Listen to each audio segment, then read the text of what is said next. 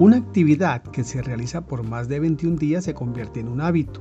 Qué buen hábito es el de meditar. Sin embargo, Dios nos garantiza un triunfo completo cuando meditamos en la palabra de Dios y nos determinamos en cumplirla, porque la luz espiritual que se recibe y que se obedece produce más luz.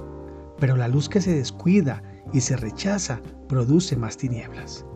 Nuestro estorbo más grande para aplicar el mandamiento de regocijarnos cuando somos atacados es el enojo que explota cuando las pequeñas cosas salen mal en la familia. Nuestra reacción a las pequeñas irritaciones puede establecer nuestras reacciones a los asaltos mayores. En este día te invito a examinar un área en la cual has reaccionado mal y piensa qué hubiera pasado si hubieras aplicado los cinco puntos para tener una gran reacción. Debes imaginarte cómo va a instruir y a fortalecer a tu familia a seguir los caminos de Dios conforme te observan humillarte ante el Señor y aplicar a tu propia vida la verdad de Dios. El honor más grande es otorgado al líder que enseña con ejemplo y con un espíritu de humildad.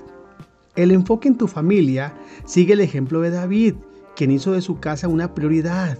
Dice el Salmos 101.2, entender el camino de la perfección cuando vengas a mí. En la integridad de mi corazón andaré en medio de mi casa. Cuando tú desarrollas este proyecto y trazas sus resultados, tendrás un bestseller con información para los demás padres que están deseosos de encontrarla para guiar también a sus familias y descubrirán lo que hiciste para conquistar el enojo y cuáles fueron los buenos resultados. Música